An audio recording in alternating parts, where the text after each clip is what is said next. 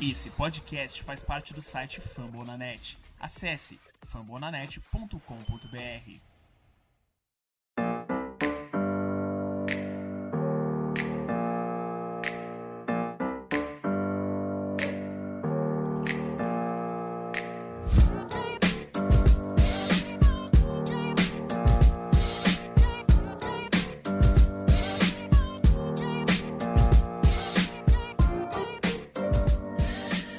Estamos de volta com o último MVP da série sobre a escalação titular, a provável escalação titular do Minnesota Vikings para a temporada 2020-2021, que é logo ali, como diria nosso querido amigo Fernando Vanucci.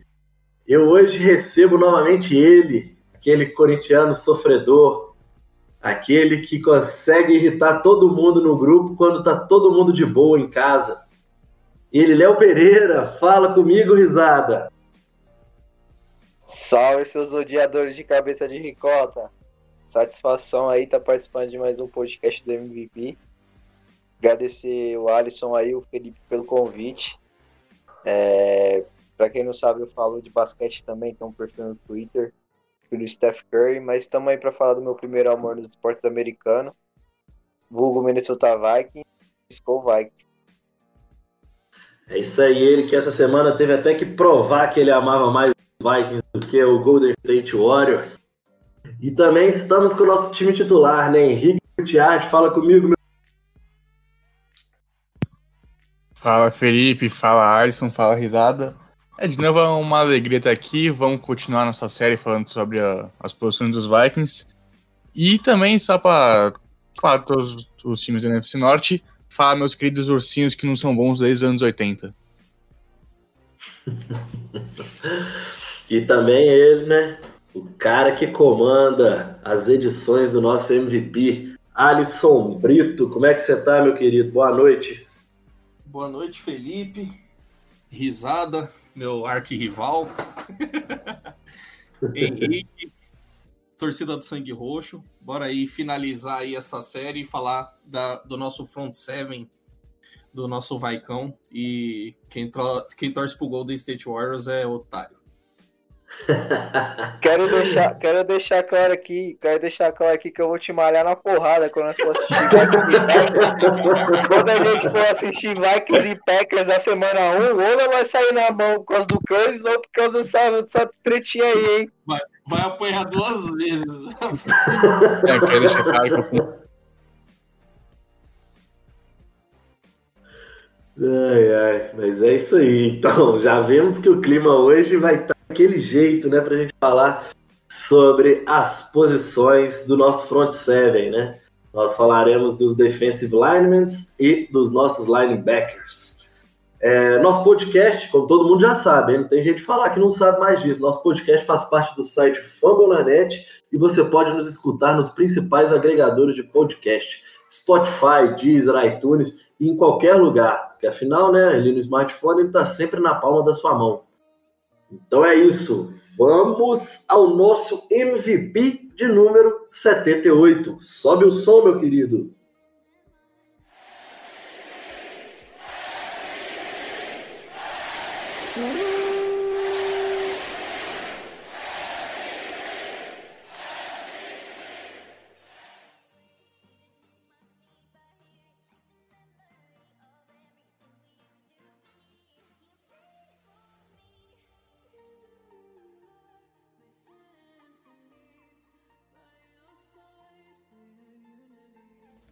De volta com o nosso MVP Minnesota Vikings Podcast número 78. Eu não vou enrolar não, né? A gente sabe que nossa principal promessa do draft, principal promessa da defesa joga nessas posições e eu já vou começar com o nosso convidado. Léo Pereira, vulgo risada.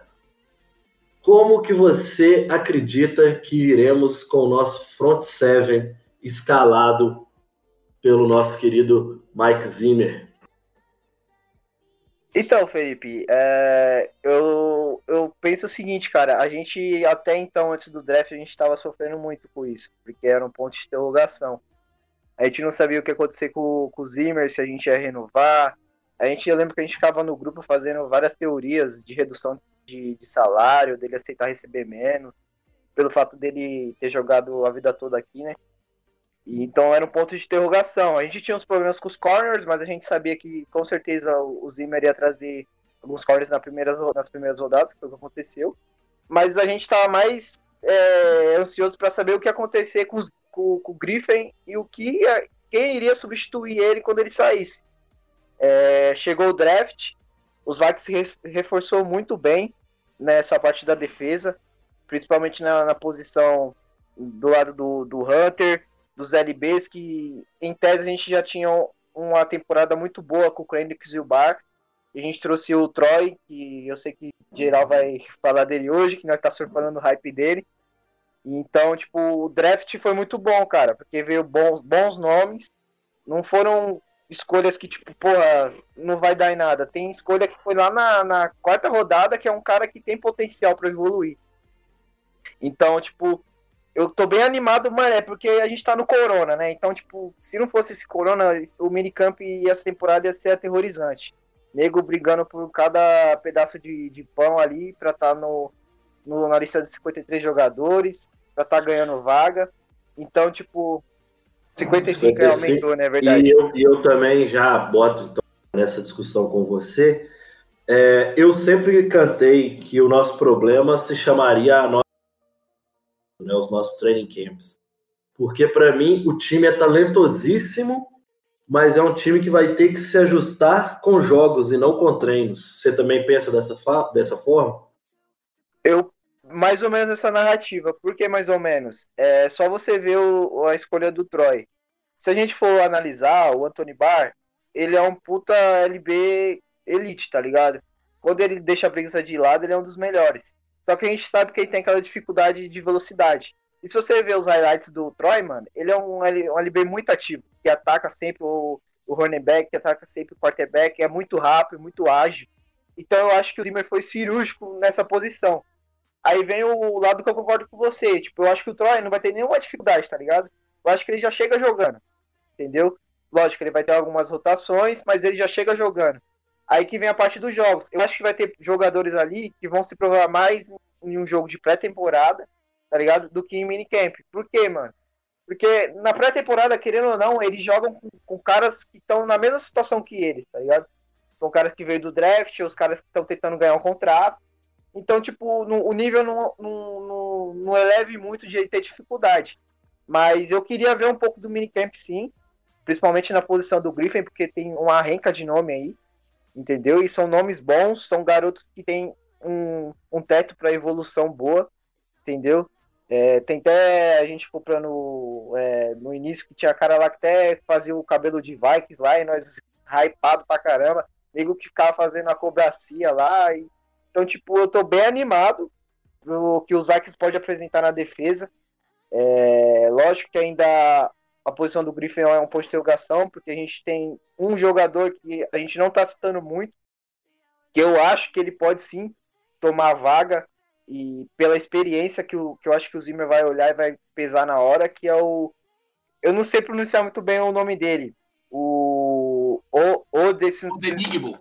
Isso, eu não sei pronunciar muito. Eu acho que ele tem tudo para ganhar a vaga, tá ligado? E eu acho que ele tá na frente. A gente trouxe o Pierce dos Ravens, que veio no lugar do Lindão Joseph. Eu acho que ele vai tomar vaga de cara, não vai ter nenhuma dificuldade. Acho que a gente não vai.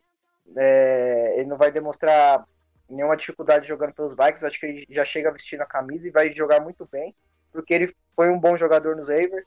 Então, tipo, eu tô animado mais pela posição que o Griffin deixou, pelo buraco que tá ali. Porque os corners a gente já discutiu, é aquilo, é o tempo.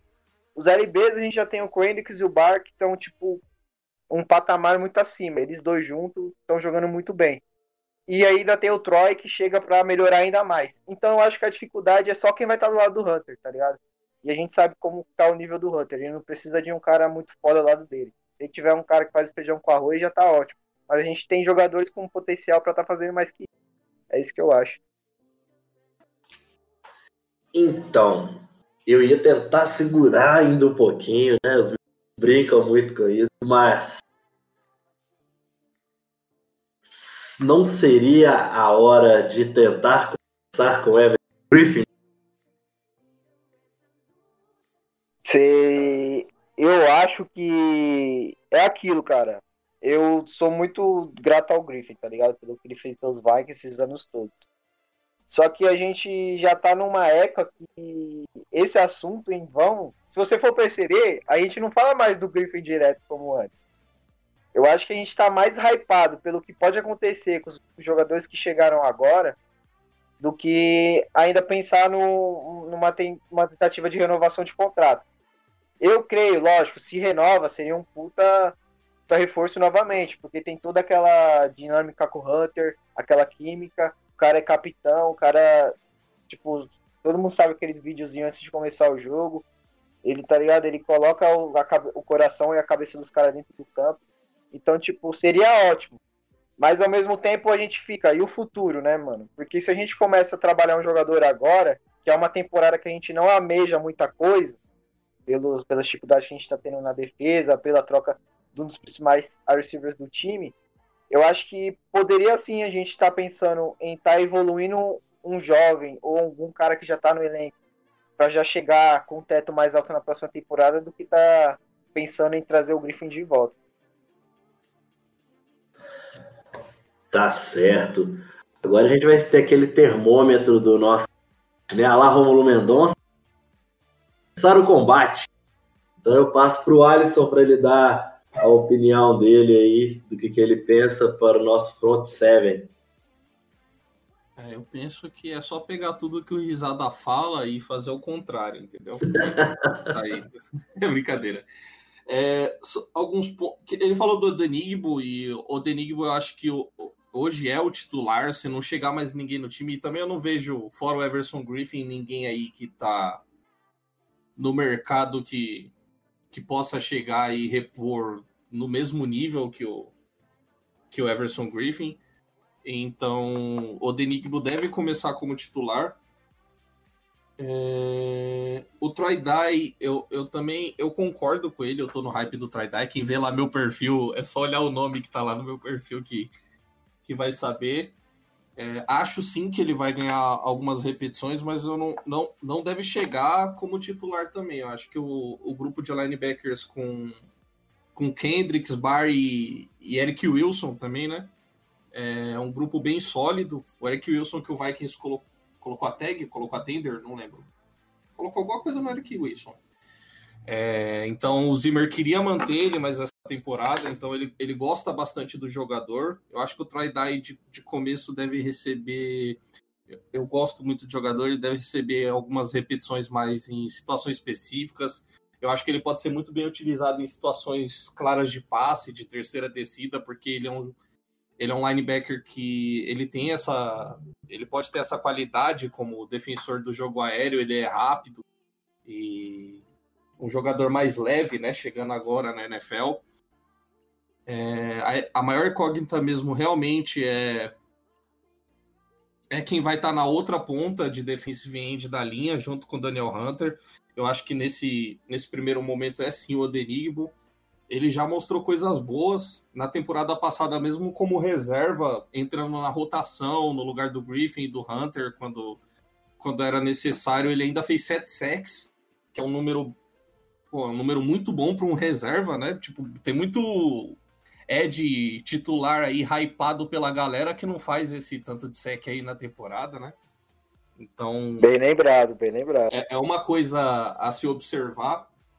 É, claro, entrou em situações específicas, né? Descansado, aquele jogador que entra descansado, entra na, na rotação. Vamos, vamos ver se agora, como titular, né? O Zimmer gosta bastante dele. Vamos ver se agora, como titular, ele vai render nesse nível esperado, né?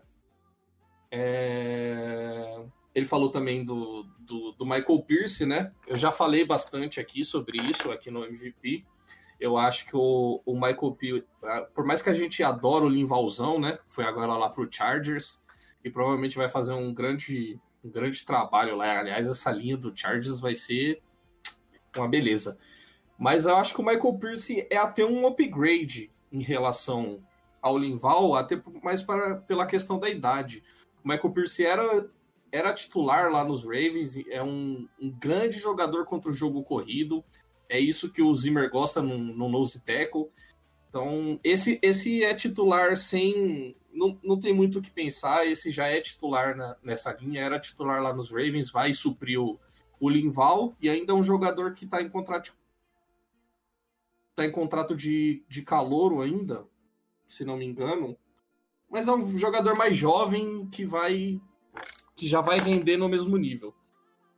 E é o Odenibo, tem o Jaleel Johnson também na rotação, Armon Watts, os jogadores. Armon Watts, os jogadores que pegaram o Stace Kelly, jogadores que pegaram poucos snaps na temporada passada, até porque é, só pegavam snaps para dar aquela descansada mesmo no Griffin e no Hunter, que é uma dupla que não, não tem não tem o que se queixar, né? Daniel Hunter hoje aí top 5, na minha opinião, na, na posição, é um puta defensive end, até subestimado aí por algumas pessoas. É um baita jogador. Então, eu acho que vai ser o Denigmo hoje de lado. A, a linha de linebackers vai manter a mesma do ano passado, que fez um grande trabalho. Eric Kendricks aí no ano de, de All-Pro, Anthony Barr, Eric Wilson. É, ainda tem o Ben Giddon pra, nas rotações. Tem feito tem feito um bom trabalho também nos times especialistas e nas votações. Eu acho que esse é o setor que a gente menos, menos preocupa. O, o ponto mesmo é, é, essa outra ponta da linha, né? Se, se o Denigbo vai, vai suprir da, da mesma forma que o Everson Griffin fazia. Se o Griffin, o Griffin eu não, eu não acho mais que volte também, nisso eu sou obrigado, com tristeza no coração, a concordar com Risada é, não acho que o Griffin vai voltar, mas eu acho que o Vikings, o Vikings está bem servido aí. Teve, tem a galera que chegou do, do, do, do draft aí, DJ Uno, tem o, o Lynch, que a gente fala bastante, né? Mas, claro, não é defensive, não é defensive end, o James Lynch é um jogador ali para jogar mais como defensive tackle, ali no tritec, algo como o o Chris Jones, que renovou agora com, com, os Chiefs, faz, algo parecido com o que o Aaron Donald faz. Claro que não, não vamos falar que o cara vai chegar aí e jogar nesse nível, mas é isso, é um jogador que tem essa qualidade de, de pass rush. Ele fez acho que 13.5 ou 14 sacks e foi jogador defensivo no, do ano no college, lá jogando por Baylor. Então é um jogador que eu estou muito esperançoso para ver o que, que vai fazer nos Vikings. Teve outro defensive end também que foi trazido, que é o Kenny Willix. É, então tem, tem bastante gente, tem bastante calor para trabalhar, tem a, a, base da linha tá mantida. Como a gente falou, saiu Everson Griffin, saiu Linval, eram os jogadores mais velhos. É, Linval já foi substituído, o Everson já tinha o Denigbo ali na, na sombra dele, mas tem mais gente chegando do draft também. Então a gente está tá bem servido aí no nosso front seven. Eu acho que não, não vai ser um problema isso para essa temporada. Só para só completar o que o Alisson falou, esse Kenny Williams é o, o que veio de Michigan, né? Eu acho que tem, pelos nomes que, o, que os Vikings trouxe, mano, tem muita, muita mão do Peterson aí, velho. Porque se você ver os highlights desse Kenny Williamson aí, mano, o moleque ele tem um teto muito bom para evoluir. E só pra finalizar, é bom você concordar comigo, Alisson. A moral que no MVP tá baixa, hein, parça?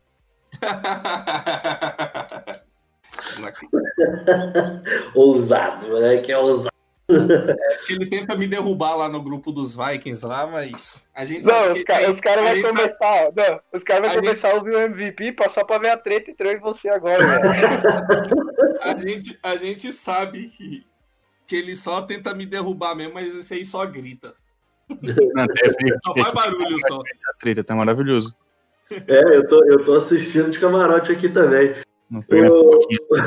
Mas quando, quando sai, nos raros momentos que sai algo proveitoso da boca do risada, eu concordo. Isso, é, é, assim, isso aí, né? galera. Se vocês quiserem saber sobre essas tretas aí, é só entrar nos do, do grupos dos Vikings lá.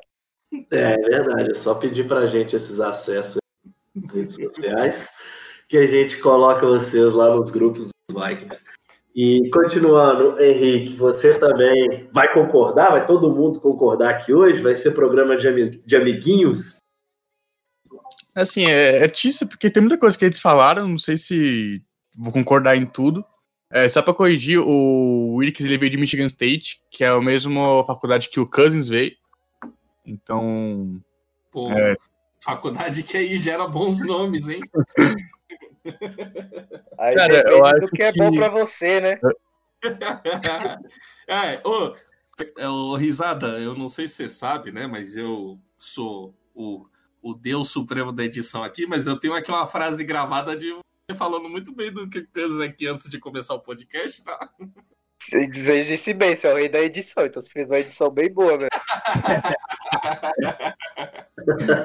pode continuar, Henrique. Pode Cara, só pra começar, eu não acho que a gente tem que trazer o, o Griffin. Eu acho que o tempo dele aqui foi bom enquanto durou, mas é, indo pra frente, eu acho que é a melhor opção mesmo, realmente investir nos caras novos que a gente trouxe no draft.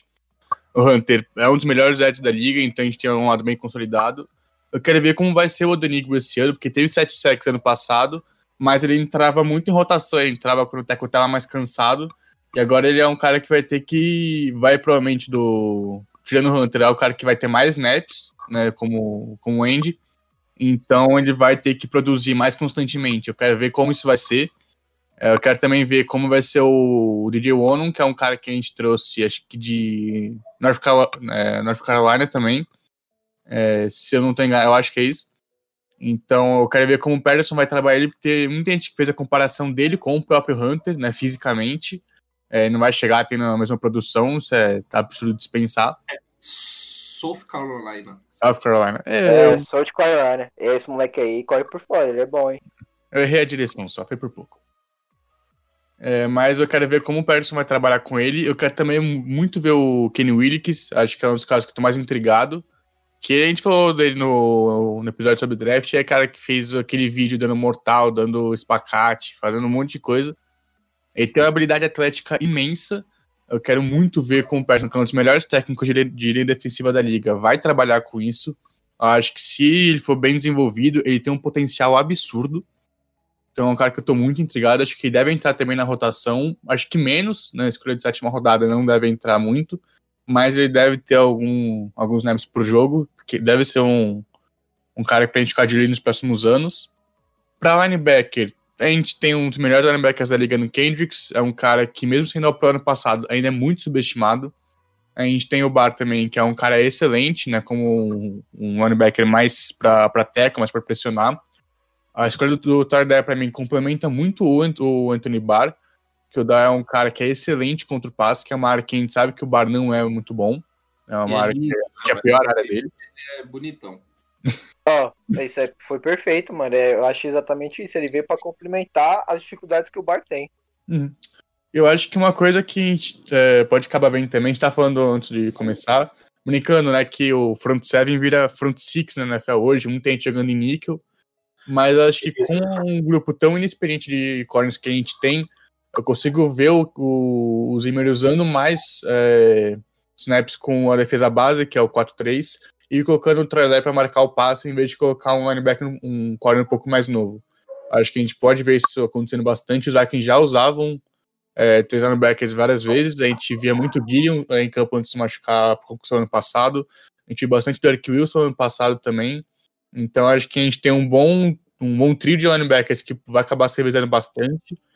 Eu acho que o Dai no futuro, um, um, futuro um pouco mais próximo, vai ser o cara que vai ter mais snaps desses três, né, entre ele, o, o Guirion e o Wilson, justamente por ser tão bom assim contra o passe, acho que ele acrescenta um valor muito grande aí. Mas a gente tem para manter um front seven dominante. O Michael Pierce é um cara que é mais novo que o Joseph, mais barato, e para mim pode ter a mesma produção que ele. E de outro defensive tackle, eu quero muito ver o James Lynch, porque ele é um cara que foi muito bom na, na faculdade, de, foi muito bem em Baylor. Deve ser um cara que deve tra transitar para ser aquele, aquela pressão pelo miolo da linha que o Zimmer quer, que ele precisa, tem tempo. Quem experimentou um pouco com o Richardson em 2018, né, quando a gente teve aquela linha defensiva brilhante. Chamar Stephen aí que se cuide. Né, porra, pelo amor de Deus, alguém tira esse cara. É, a gente também tem aquele Lynch, cara que a gente essa, trouxe. Essa posição já tem o nome do Lynch já.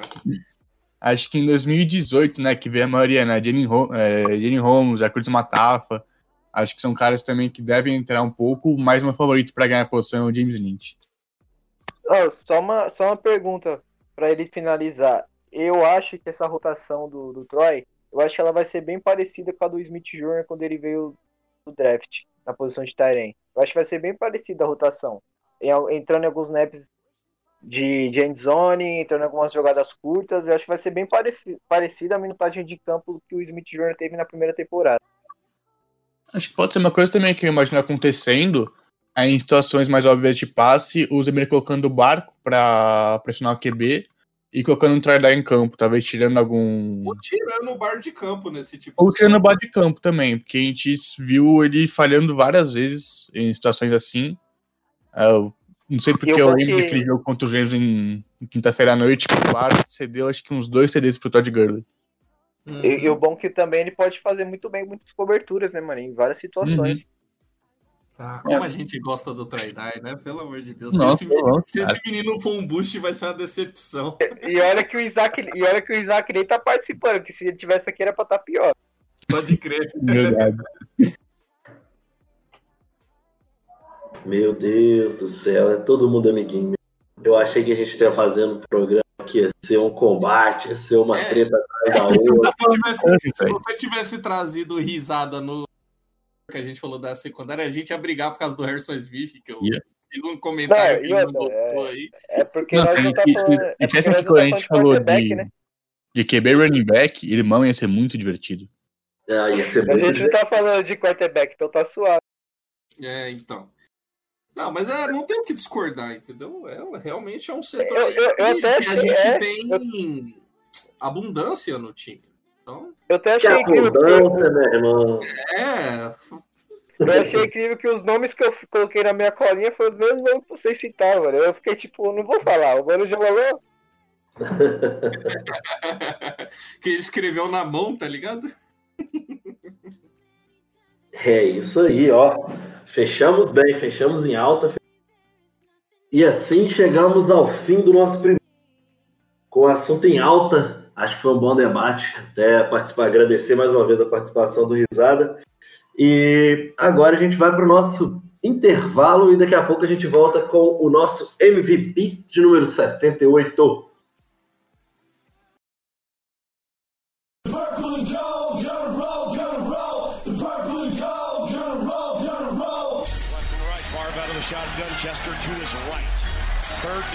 Seconds to go in the game. Niners lead by four. Far back to pass, pumps to the left. Eight seconds left. He gets away from the pressure, fires to the end zone. It's caught! It's Greg Lewis! Touchdown! Oh my God! Greg Lewis! Welcome to.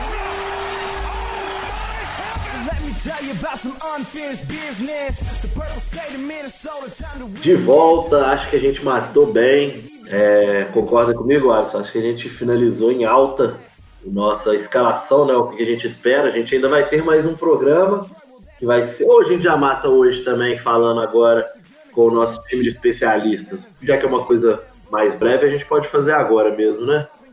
Bora, vamos, vamos matar já. Quem sabe faz ao vivo aí. é... Então vamos, vamos matar então. Então vamos de novo. Vamos pegar aqui então nosso deep chart. Nossa escalação de special team. Né? É claro que a gente não vai falar os 11 que estarão em campo, mas vamos falar quem muda, quem entra, quem faz parte do time de especialista.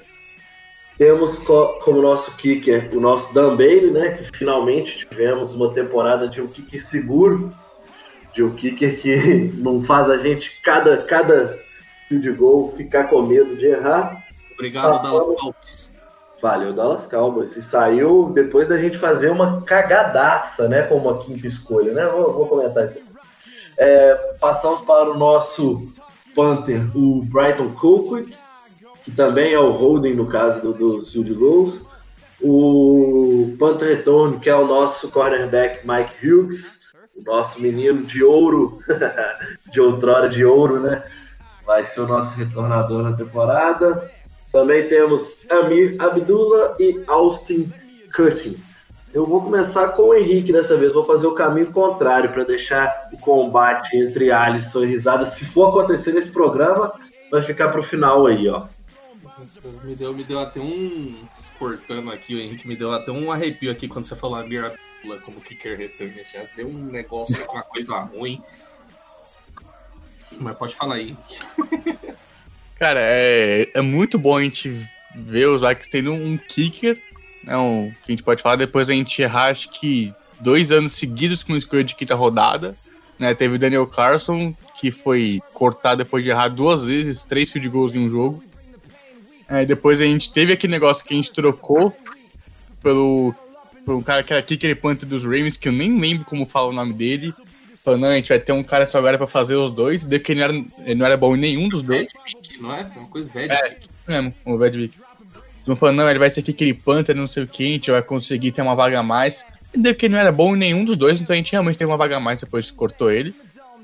É, o Colquitt é um cara que só teve um touchback ano passado inteiro. Foi o jogo do playoff contra o Saints, se não me engano. Acho que ele passou o ano inteiro sem ter um, um touchback na temporada regular, que é uma marca impressionante para um Panther. Não mais pensar o tanto de turnout que a gente teve que, teve que plantar da de 40 jardas. É, Mike Hughes se tornando é um negócio que eu não fico muito bem, porque ele é um dos, dos corners titulares e também porque ele se machuca fácil. Então acho que ter 10 caras querendo pegar o corpo dele jogar no chão não é uma coisa muito boa para alguém que se quebra. O Amir Abdul retornando me dá medo, por quê? Porque a mão dele parece mal fácil. Mas eu acho que um cara que a gente pode ver retornando chutes é o Kid Osborne, que foi na escolha de quinta rodada, se não me engano, uma das. É recebedor, acho que ele pode acabar aparecendo bastante nisso. É, acho que uma das batalhas do training camp vai ser essa. Né? Ele ou o Abdullah Hughes, para ver quem vai ser o retornador principal. Depois que a gente perdeu o Sherrills, é, a vaga de retornador de punts tá em aberto. O Charles era, era, o principal, acho que da franquia retornando o punch. Então quero ver como vai ser essa disputa. Eu sempre gosto de não ter um cara titular é, retornando punch e chute, porque assim a gente se cansa menos e tem menos risco de a gente perder é, um dos nossos jogadores mais importantes por lesão. Então realmente prefiro ver o KJ Osborne do que ver o Hughes ou o Abdullah.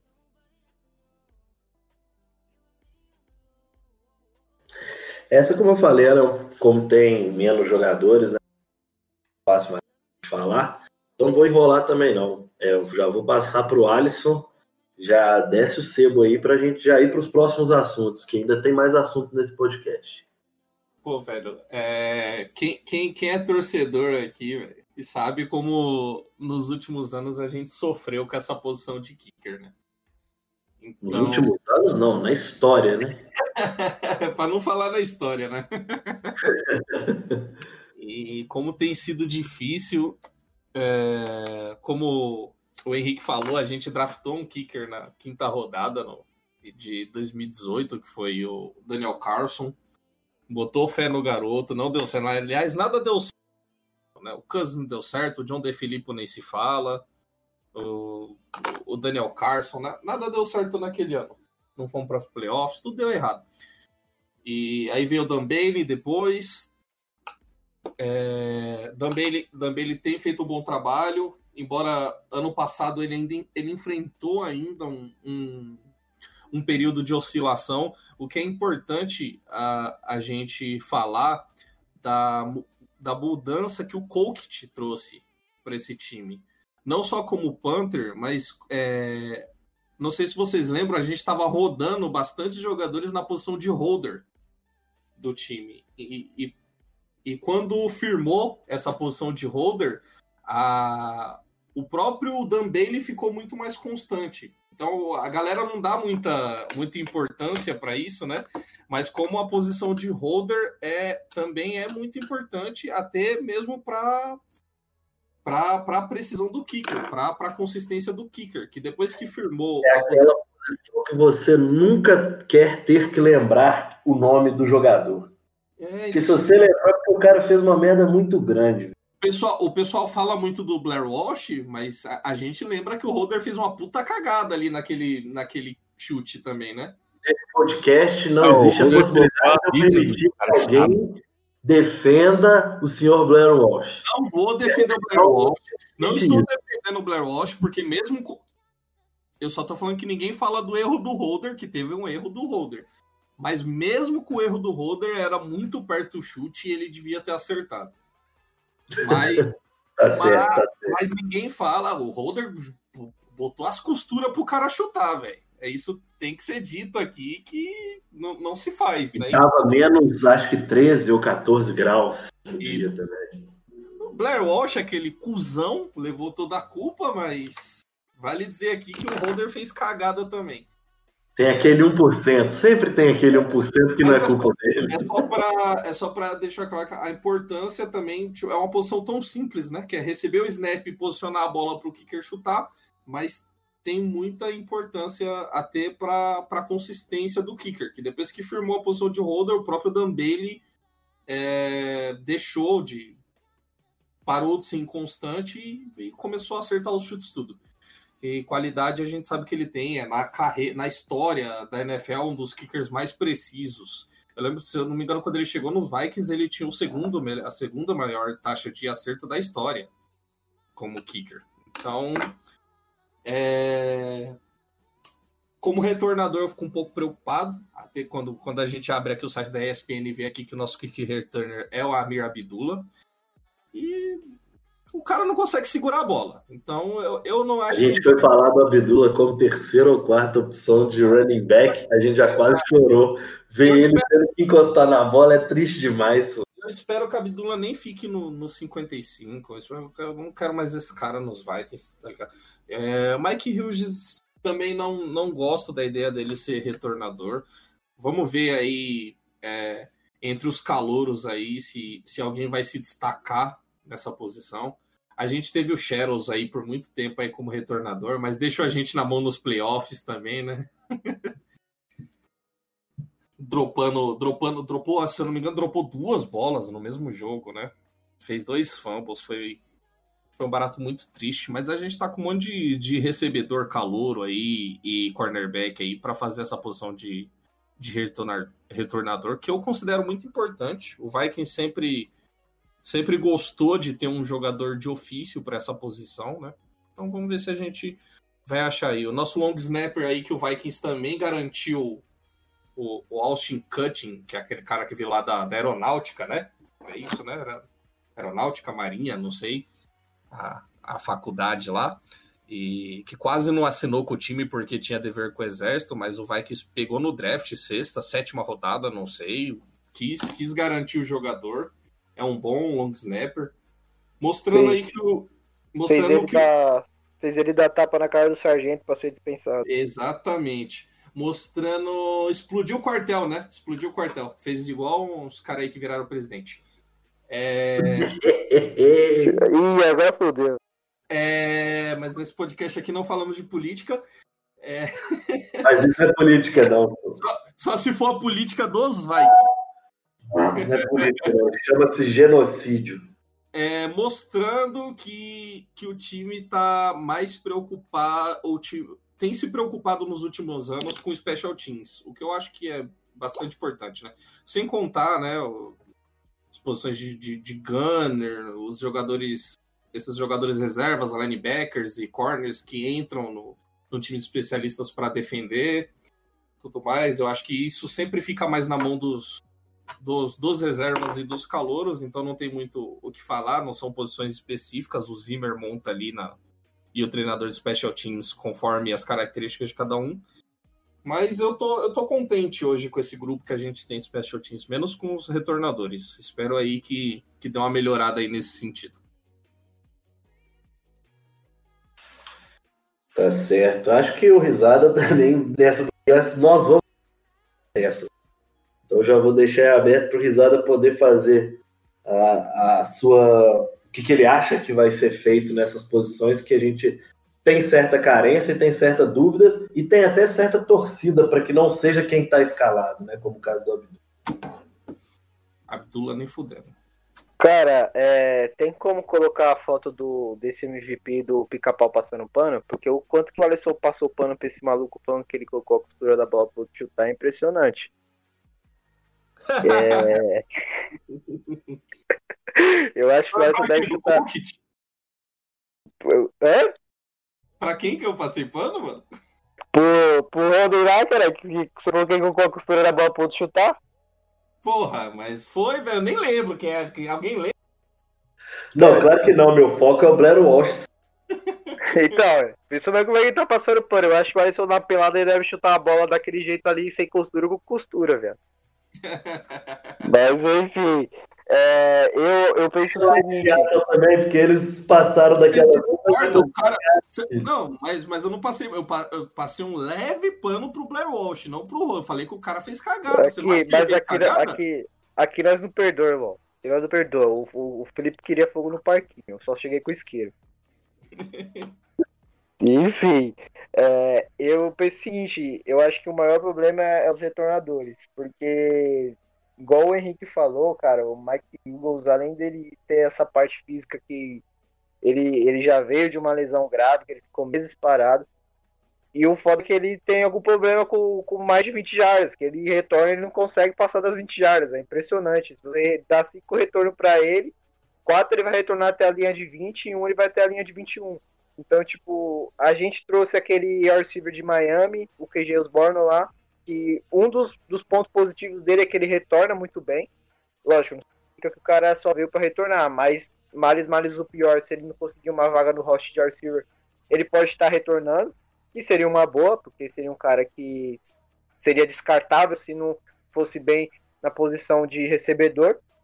E o kicker é aquilo, né, cara? Graças ao bom Deus, a gente tem um cara que a gente vai ficar menos preocupado de não errar um Aí, ó, chute. aí, ó, aí, ó, ó, comigo vocês reclamam aí, ó, o cara sendo cristão aí, ó, aqui no podcast de Vikings aqui, ó.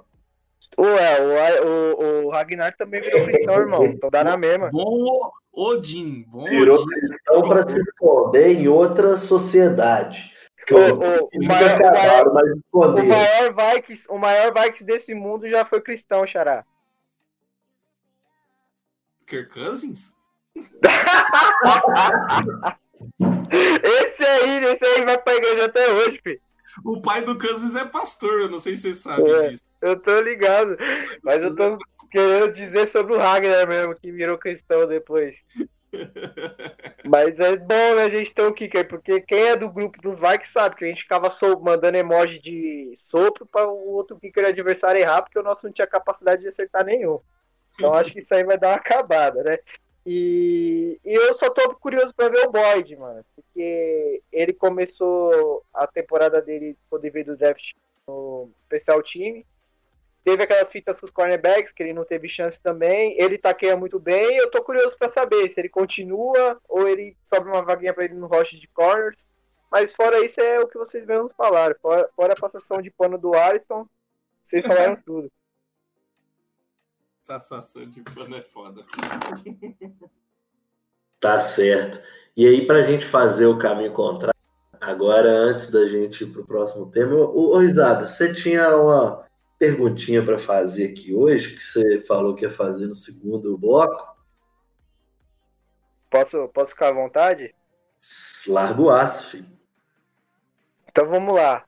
É, a pergunta é simples. Vou deixar a minha por último, minha, minha, última, minha opinião por último. Então, quem se, quando eu terminar a pergunta, quem se quiser habilitar daí, se pronuncie. É o seguinte, esquece as temporadas, tipo, a temporada melhor de cada um. É, você tem um time e você tem que escolher entre Carl Rudolph e Stephon Diggs. Os dois no auge, de cada um no seu auge e saudável. Quem é o melhor e quem vocês escolheriam para o time de vocês? Só pode escolher um. Quem é o melhor e quem vocês escolheriam? E o porquê?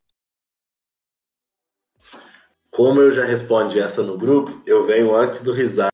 Então, Alisson Henrique, vocês podem até escolher quem vai falar primeiro. Pergunta capciosa, mano. Posições diferentes. É, então, é difícil isso, mano, porque os dois têm coisa muito diferente do A reação e a treta hoje. A reação e a treta no grupo foi automática, mas Não, e eu quero saber o principal. Quem é o melhor? Não, não tem que ficar em cima do muro. Ué, e deu 100%, hein? Deu 100%. Cara, e quem eu escolheria pro time, mano? Pô, ó, você tá lá, você tá montando seu time e você tem o, uma, uma vaga e tem o Rudolph e o Diggs. Quem você escolheria? Quem você escolheria no caso? E quem é o melhor dos dois saudáveis e nos seus auge? Não, não tipo, esquece temporada que um foi super foda e outro em tal ano foi super foda. Tipo, os dois saudáveis e na melhor fase. Quem você escolheriam e pra, pra você quem é o melhor entre os dois? Ó, eu acho que o. que o. Em sua melhor fase, o, o Rudolph é que nem eu falei, é difícil falar porque são posições diferentes, mano. Você tá querendo comparar a calça com, com tênis, mano. Eu escolheria o Diggs, até pela. É, por ser wide receiver, e, e é um, um, baita wide receiver. É, eu acho que é um jogador que tem mais impacto num time, o Diggs, mas o, dadas as condições para a sua posição, talvez o Rudolph tenha sido melhor. Mas é o que eu falei, mano. É você comparar quem for, quem, quem, quem você escolhe para o seu time, levar o Daniel Kendrick. Você vai ter que fazer uma escolha, mas são posições diferentes, mano. É, uma pergunta digna do risada mesmo, né? É, eu, eu, eu perguntei porque eu sabia que você ia no Diggs, viado. Eu só tô esperando a minha brecha aqui. Eu fui no Diggs, eu vou no Diggs mesmo, eu escolheria o Diggs. Cara, essa pergunta é realmente bem difícil, porque é como o Ayson falou, são posições diferentes. Eu acho que o Rudolph, mesmo fora do auge dele, ele é um cara que na red zone é praticamente imparável, a gente vê isso ano após ano. Mas o Diggs, ele traz uma habilidade toda é, como recebedor que é difícil você achar é, tudo em um só jogador. Ele é um cara que é bom correndo rotas curtas, é bom correndo rotas intermediárias, é muito bom recebendo passe longo.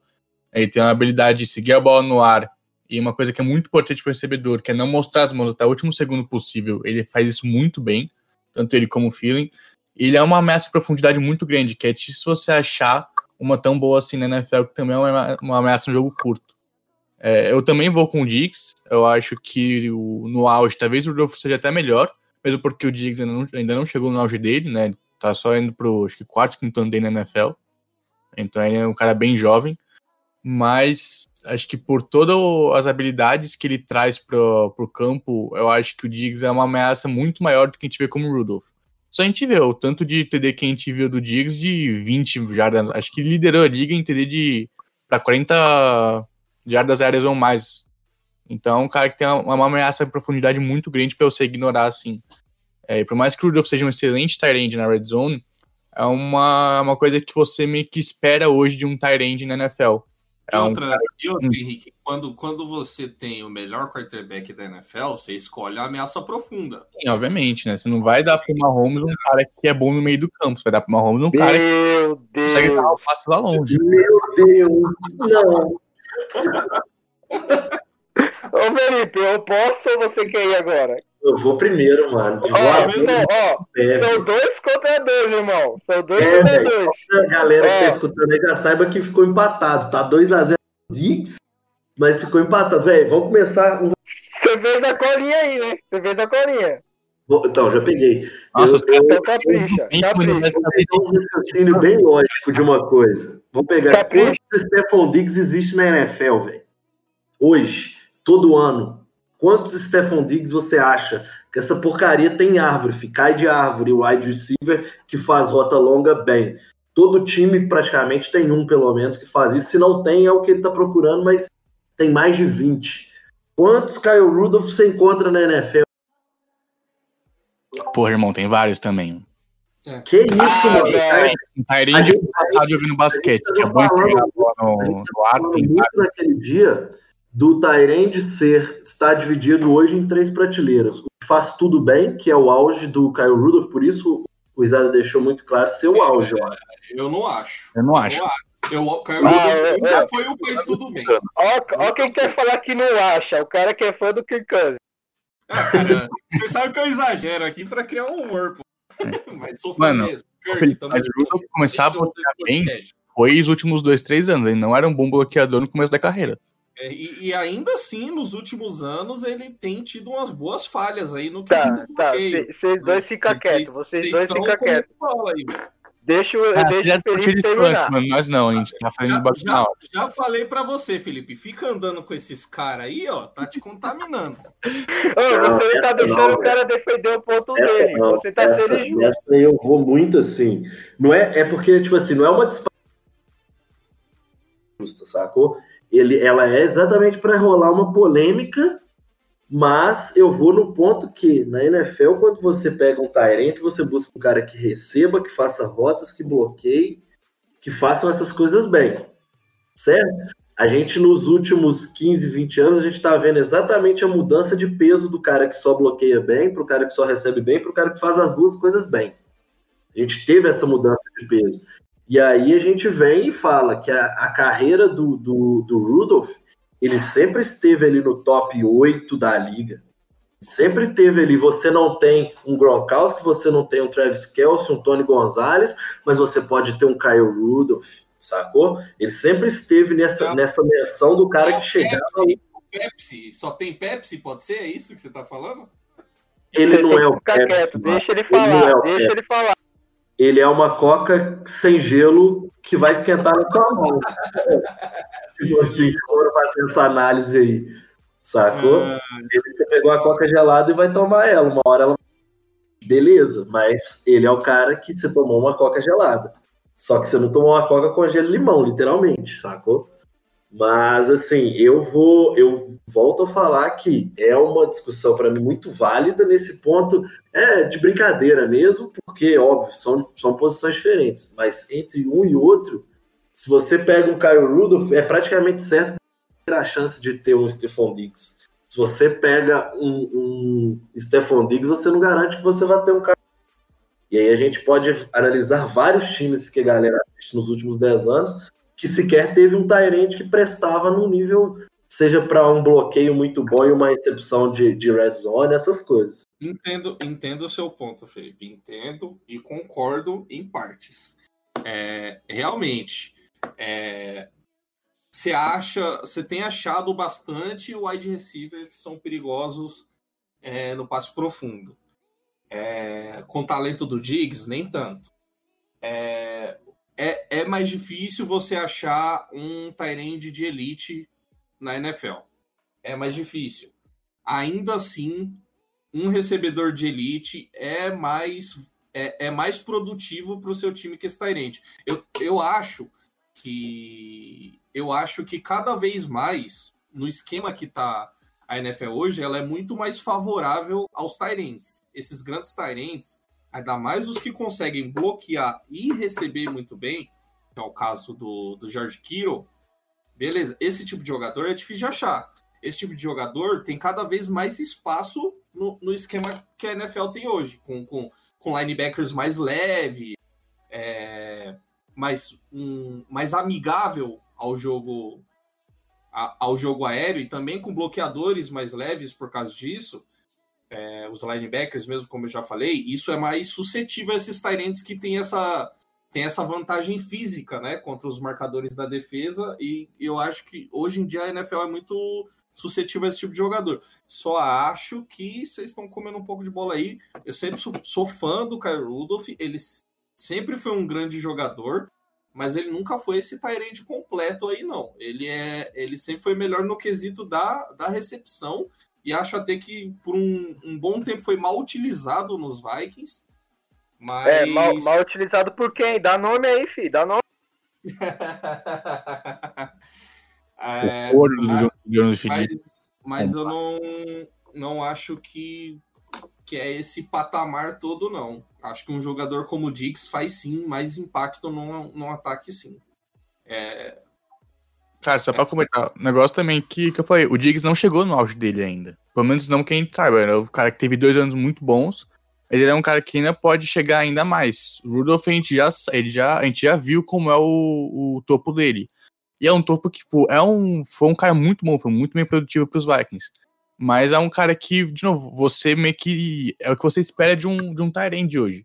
Que é um Henrique, Ah. Henrique, eu sei que a gente tá concordando aqui, mas eu vou ter que discordar que o Diggs não vai chegar no seu auge, vai ter muito sucesso lá em, em Buffalo, lá em Nova York. Ela vai, vai, carreira dele só vai regredir já, agora. já que eu joguei, já que eu joguei contra você, Ah. ô Risada, como é que é a sua opinião do Stephen Diggs se ele É jogar com o Josh. Allen? Não, não, não. Antes disso, eu quero escutar o, o- Eu quero o argumento dele aí nesse negócio do, do Rudolph e do. Ah, claro, claro. É que, é que eu mutei na hora do Alisson falar, então não, não sei nada do que ele falou aí, entendeu? Mas vamos lá. É, Pena, Bom. né? Você poderia ter aprendido alguma coisa.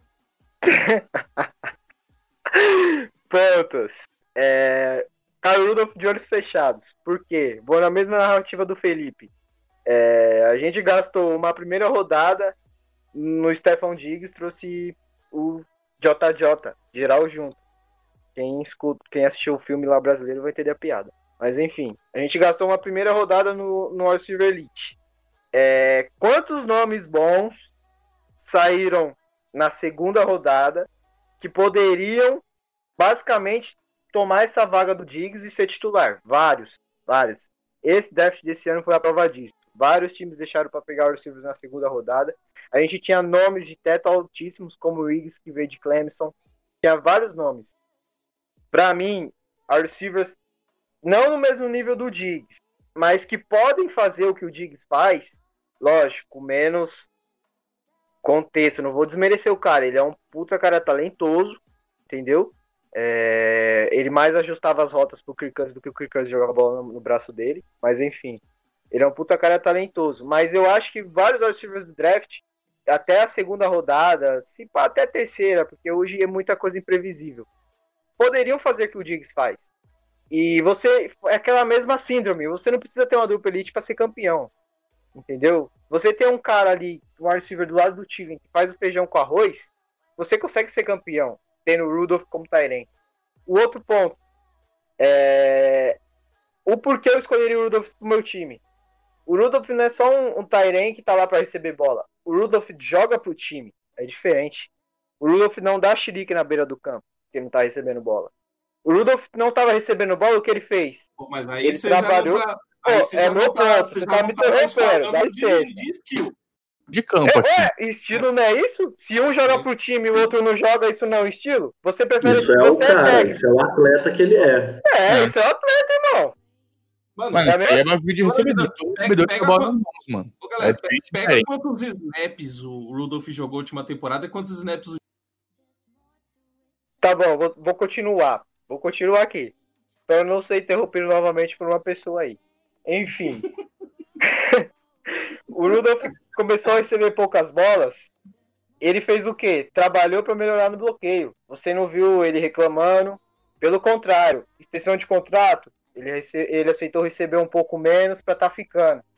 É um cara que trabalhou para melhorar seu bloqueio. Aquele texto dele, depois que a gente foi eliminado, irmão, tem coisa mais bonita que aquilo. Entendeu? ele tá defendeu, defendeu o Cousins. Isso foi, foi muito bom. Subiu no meu Não, conceito. isso eu concordo, isso eu concordo. Mas o cara tá disposto a fazer o que for preciso. Ele tá disposto a ajudar o time, seja recebendo bola ou bloqueando, ele tá disposto. Então, a gente sabe como ele é fatal, na endzone principalmente, entendeu? É, é um cara que quem assistiu ele com o maior quarterback dos Vikings, vulgo. Casey Keenum, vulgo Casey Keenum sabe quantos touchdowns ele fez. Então, cara, eu prefiro mil vezes o Rudolph. Lógico, o, o Diggs foi muito bem nos play actions com o Cousins. Foi um- uma jogada desenhada pro Stephon Diggs. Mas depois daquela bola que o, o Cousins meteu pro Thielen contra o Saints, antes da, da bola do touchdown do Rudolph, ficou claro que qualquer tipo de jogador vindo do nível do feijão com arroz consegue fazer o que o Diggs faz. Só que o Diggs ele faz no mais no talento, ele é mais veloz. Entendeu? Então, tipo, eu fico com o Rudolph pelo motivo de time. Eu prefiro ter um cara que tá disposto a ajudar e eu sei do potencial dele ofensivamente do que, que um cara que ele entrega na parte ofensiva, mas ao mesmo tempo eu sei que se eu for no draft numa segunda rodada, terceira rodada, eu posso encontrar um cara do nível dele. Então, A gente pode interromper já? então, a gente pode falar. Ó, A, a oposição, a oposição, vocês dão oposição. a rápido. posição, já deu pra. É, pode falar. Pode É a falar. réplica, réplica. Se for dessa classe, mano, acho que é injusto você comparar qualquer jogador com a classe que veio esse ano, porque é a melhor classe que a gente viu de recebedor dos últimos 15 anos. Melhor Então classe. você tinha recebedor que saiu na segunda rodada, na, na quinta rodada, na quarta rodada, que anos anteriores você tipo, o cara de top 20 do draft. Então acho que você. É sacanagem você comparar isso, porque é, é o anormal, tá ligado? Não é o que a gente vê geralmente saindo todo ano. O Diggs é um cara que não é só ameaça a profundidade em que ele é bom, ele também é muito bom em praticamente todas as rotas. A gente vê é, pegando passos contestados no meio do campo, a gente vê ele conseguindo fazer recepções muito boas na sideline, além de ser uma ameaça à profundidade. Ele é um cara que tem mãos muito boas. Ele teve problema no começo do ano, teve, a gente viu isso, né? Teve alguns drops, teve alguns fumbles, mas o ano inteiro, a carreira inteira dele praticamente, ele foi um cara muito constante agarrando passe. Ele é um cara que consegue fazer é, recepções muito difíceis. Eu lembro uma contra o Saints 2017, na semana 1, em que ele pega a bola é, com as costas da mão, praticamente, na sideline, e com o cara em cima dele. É, então ele faz, ele faz essas recepções, ele consegue é, correr rota, ele tem uma mão que, cara, é. Uh, que eles falam que é late hands, que é você não colocar as mãos até o último segundo, porque senão o defensor vai ver isso e vai virar, vai virar pra bola. O Diggs é um cara muito bom colocando as mãos no último milésimo de segundo que ele, que ele pode e conseguir fazer a recepção. Ele ajusta muito bem as rotas, ele consegue fazer passes que geralmente não iam ser completos, completos e agarrar no tráfego, que é quando tem muita gente em volta dele. Então acho que o Diggs é um cara muito bom eu acho que o, o talento que ele traz para a mesa é um talento que acho que a gente não viu no Rudolph nos últimos oito anos dele. É, e outra coisa, o argumento do cara aí é assim. Ah, que o Rudolph é um cara que gosta do time, joga pelo time, é um cara que não faz chilique. O Tilly fez chilique também. A gente, a gente, todo mundo aí lambe o saco do Tilly aí, que ele é de Minnesota, é na sua receiver 1, aí fez chilique também lá. Brigou com o Cousins. Na... Porque Cousins quis ensinar a rota pra ele, né? Ele não tá falando que ele é provider. Ele tá falando que ele é pró-time, pró-trabalho, pró-evolução. Obrigado, bem, Felipe. Bem, Obrigado. Vamos dar palestra pro palestrinha. Vai, palestrinha. Tem uma porrada de jogador aí que é pró-time e não joga porra nenhuma aí na NFL, velho. Ô, irmão, você tá falando de Kyle Rudolph. Como você veio me falar? Ah, ah, ah, ah. Estou utilizando. Olha como, ó, como a oposição, a oposição ela é hipócrita. Olha como a oposição é hipócrita. palavras na minha boca. olha como a oposição é hipócrita. A oposição é hipócrita. O cara fala que os últimos anos do Rudolph não foi tão bons, mas o quarterback que lançava pra ele não, não, não, não dava nenhuma bola na mão dele. Aí ah, fica você, Será que, será que isso é o quarterback ou se é o esquema ah, não. que escolheu essa. É, o melhor é, amigo de um QB ruim é o Tyrande bom. Se o Rudolph fosse é, realmente é, um é o de Filipe, ele teria números incríveis. Ah, pelo amor de Deus, velho. Era o de Filipe controlando o controle do videogame, então, não era o Coisas lançando. Pega, pega agora também com Stefanski também não usou tanto o Rudolph, mano, pra, pra passe. Ô, Usava ô, em situação Alisson, de, de tá, red zone, você, mano. Você tá desmerecendo um cara que colocou, colocou o prato na sua mesa com o Case Keenum, irmão. Não, não, não, não, não, não, tô desmerecendo. Faço até a dancinha com Kyle Rudolph, seus 10 touchdowns jamais serão esquecidos, tá? Mas só que, só que a comparação é com o Diggs. A gente é, é, simples, mano. Pega os números. Pega a temporada passada. Quantas mas, gente, mas eu, eu falei no começo. Eu falei no começo. Pegou, teve mil jardas com. Eu falei no começo. Esquece temporadas. Os dois jogadores no auge. Não, cara. No mas auge. eu tô te falando, mesmo se o Rudolph tivesse no auge, mano, o o Diggs é um jogador mais impactante pro time, velho. Não, não, não é, é, eu não acho ele impactante não é, porque. Não é sentimentalismo. Mais que o Rudolph eu não acho. Mais que o seu coração de menininha que chorou é, quando assistiu a Copa é... das Estrelas acha, velho. É que nem, o, não é que nem a discussão do, do Harrison Smith com o Anthony Harris, velho. Às vezes a gente tem que tirar um pouco o sentimentalismo e olhar de forma objetiva, tá. entendeu? 50, 50, é, 90% dos repórteres da NFL colocam o Harrison Smith acima dele e você é o único que fala que não é. Mano, eu não coloquei acima dele. Porra, acima, claro que eu, acima. eu acho que vindo para essa temporada, vindo para essa temporada, nessa temporada, acho que o Anthony Harris vai ser um jogador de produção maior. Eu acho, até pela questão da idade, pela questão do que os dois mostraram na temporada passada. Harrison Smith ainda assim teve uma puta temporada. Mas tá, a mas tendência vamos... é ir caindo ano a ano, velho. É, vamos é lógico. O que eu e o Felipe tá falando é o seguinte: é muito fácil você achar um receiver que pode fazer o que o Diggs faz. E ele não precisa ser um cara. Não é fácil. Não é, mano. Ah, não, tá não, não, é fácil. Não é fácil. Não é fácil achar um Tyrese Vocês estão dando essa desculpa aí do draft. Eu quero ver. Ano que vem vai vir uma classe do caralho de Tyrande. Não, não, não draft, não draft. Eu tô falando na liga como geral. Nem ah, necessariamente. Você acha, mano? Você acha? cara aí desse ano podia fazer o que o Diggs faz? Chegando de cara na NFL? Nenhum. Talvez algum já tenha, tipo, já chegue.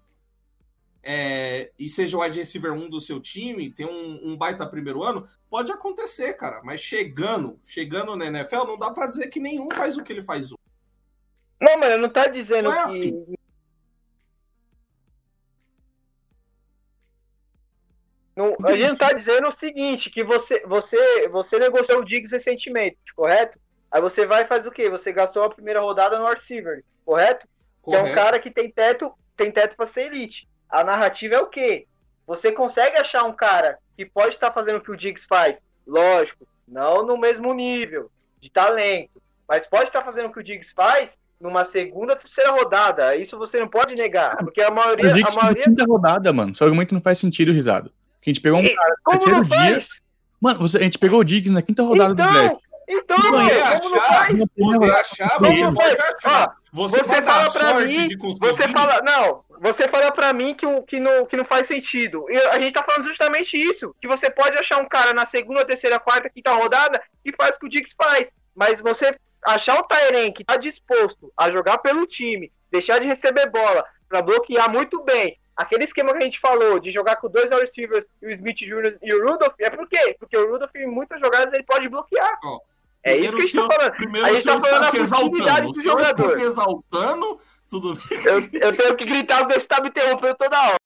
É claro, enquanto você ficar falando essas asneiras, eu vou te interromper. Asneira, falou o cara que colocou o Harris acima do Smith, mano. Eu que falo asneira. Cara, você, você, você é burro, entendeu? eu não acho, eu não acho, eu não acho. Você é burro, cara. É, cara. Vou, vou mandar. Já já ele vai mandar o cartão nascimento, tá ligado?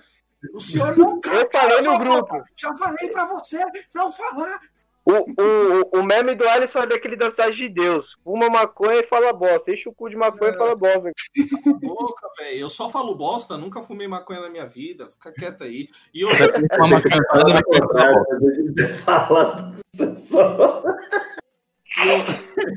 e outra, é, só deixando claro, não, não acho que é burro o que vocês estão falando. Eu discordo.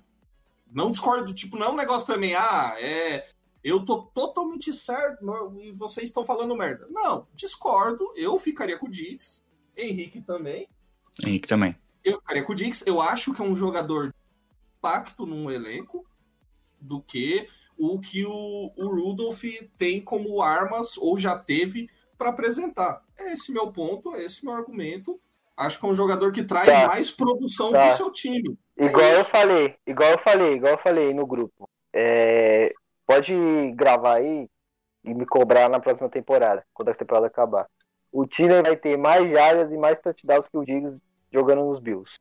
Pra ah, provar isso... você, pra não, provar mas... você, pra provar isso... você que o Stefan Diggs não, não, nos Vikings, nos Vikings, não, era, era uma jogada de play action sistemática pro Diggs.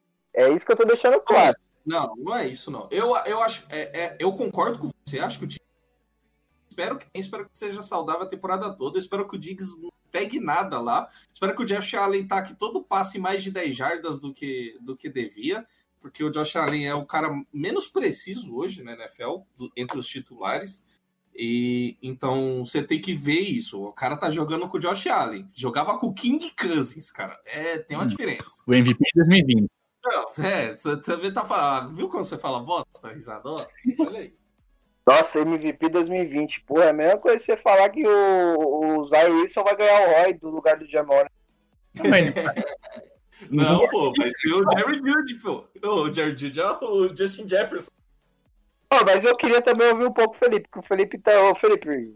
Não, tá, tá, tá junto, mano. Suave lá. Aliás, pra encerrar, não, é, tá um eu já deixei, é, eu já deixei o pau quebrando mesmo. Foi intencional.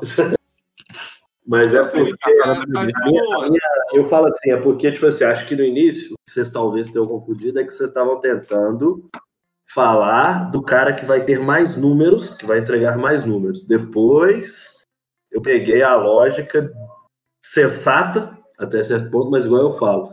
Eu sigo defendendo o Rudolph muito por conta da dificuldade. O Rudolph é um cara que você não, tipo assim, se você me falar 10 Tyrants melhores que você assistiu, talvez você não tenha assistido 10 melhores que o Rudolph. 10. E se a gente precisar falar 10 wide receivers que a gente assistiu ao longo dos anos melhores do que o Diggs, a gente fala. Agora acho que assim fica fácil de, de pegar o número que eu falo, que é muito mais fácil que o outro. É muito por isso, sacou? Wide receiver, por ser a diva, por ser quem é bem pago, normalmente o produção humana, né, os, os jogadores se preparam desde pequeno para ser aquilo. Esse, esse argumento aí não, não faz tanto sentido, uma vez que hoje a gente joga no NFL que joga muito mais com, com personnel 11, com ah, eu ia falar isso também. É, quase sempre com um ou nenhum Tyrande em campo e com três wide receivers. E. E a, agora, agora servidores Tyrande, tá mais fácil de tirar mais servidores é, melhor. Dá pra gente falar vários wide receivers? Claro que dá. Os times têm mais wide receivers do que Tyrands. Os, os wide receivers é, é, normalmente ganham mais fama e visibilidade que os Tyrands. Então, é claro que você vai ter um monte de wide receiver bom para falar e vai ter menos Tyrants para falar. É, é, é, lógico isso. Mas continue, perdão, interromper meu papel aqui nesse podcast. é verdade. Brincadeira. Vai, vai, vai, nessa linha, cara, porque eu não, eu não consigo enxergar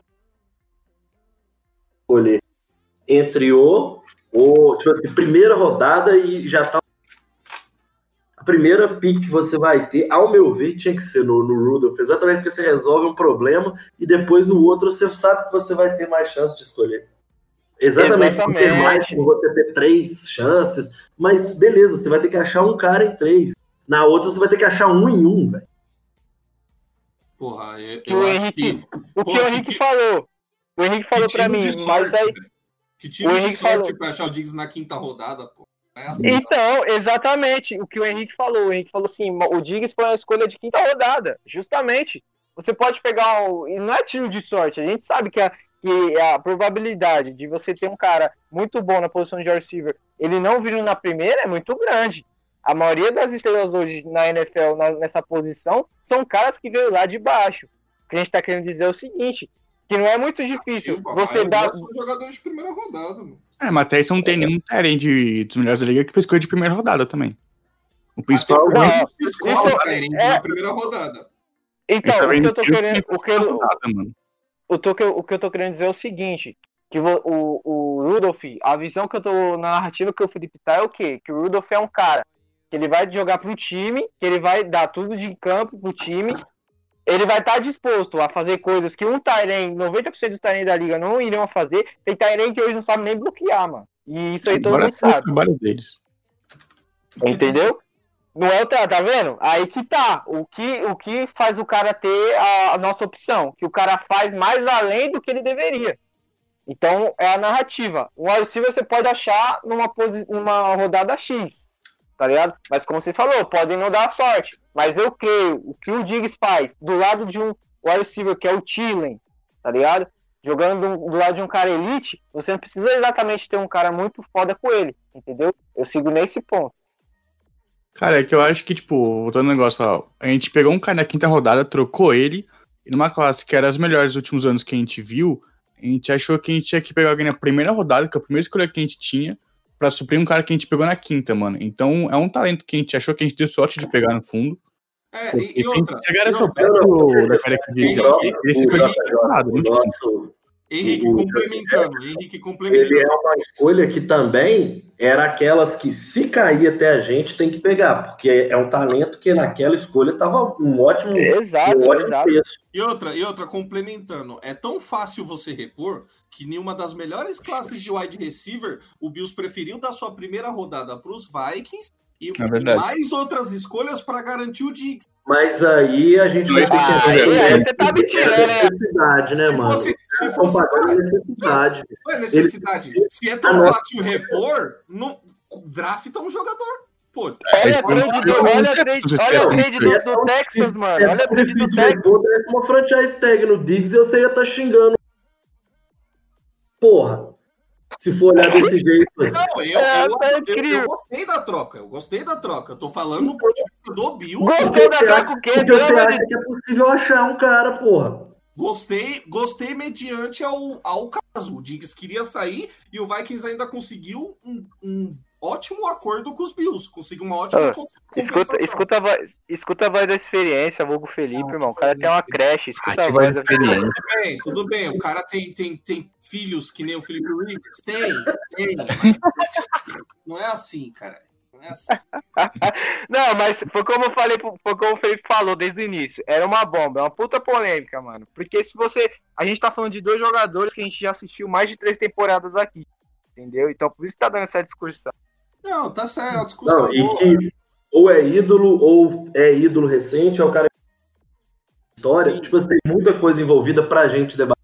Isso que eu achei massa. É. Cara, Diggs protagonizou muito mais feliz da minha vida nos esportes até agora. Não, tinha Mas dois. eu quero. segundo melhor, mas eu né? quero, Eu um- o- eu Tinha quero agora que o Stefan Diggs se for. Eu também, eu também. Nisso concordamos. Nisso concordamos. O Diggs sempre vai ter um espaço no meu coração. Eu quero que ele se foda, mas não tanto. Você Ah, quer que ele se viúva, viúva, mas você é não, viúva. É, não, tá, tá. Ó, Tem suas mil jardas, mas não não vai pros playoffs, tá ligado? entendo, entendo o Henrique. Eu quero que ele não se machuque. Mas É. que, que jogue porra nenhuma. É isso mesmo. Pega, Mano, tem um pega cara o mano do grupo lá. agora. Eu quero que vá pra casa do caralho, mano. Não, não tem que falar do óleo, sabe por quê? Porque o Kansas postou uma foto com o cachorro dele e os caras no grupo estavam falando pro cachorro morder a mão dele, mano. É assim que funciona. É isso, morde a mão dos cães, joga com a porra do, do Minion. Hum. Vai ser bom pra caralho. O Gatorade, limpa o Gatorade. É. Põe o qual qual foi ver o do Dranet Stanley aí pra jogar. Vai, você vai ver como é que vai ser bom. Tá doido. Acho, acho que esse, programa- esse programa Mano, acho que a gente não tem uma discussão aqui tem muito tempo. há muito tempo. E uma discussão boa, velho. Porque a gente falou. Esse tipo de discussão é aquela, não vai construir porra nenhuma com essa discussão, mas Não, nenhum. olha que maravilha de debate que nós estamos tendo. Chegamos a lugar nenhum. Pelo É que eu contrário, o É que eu ódio só aumentou.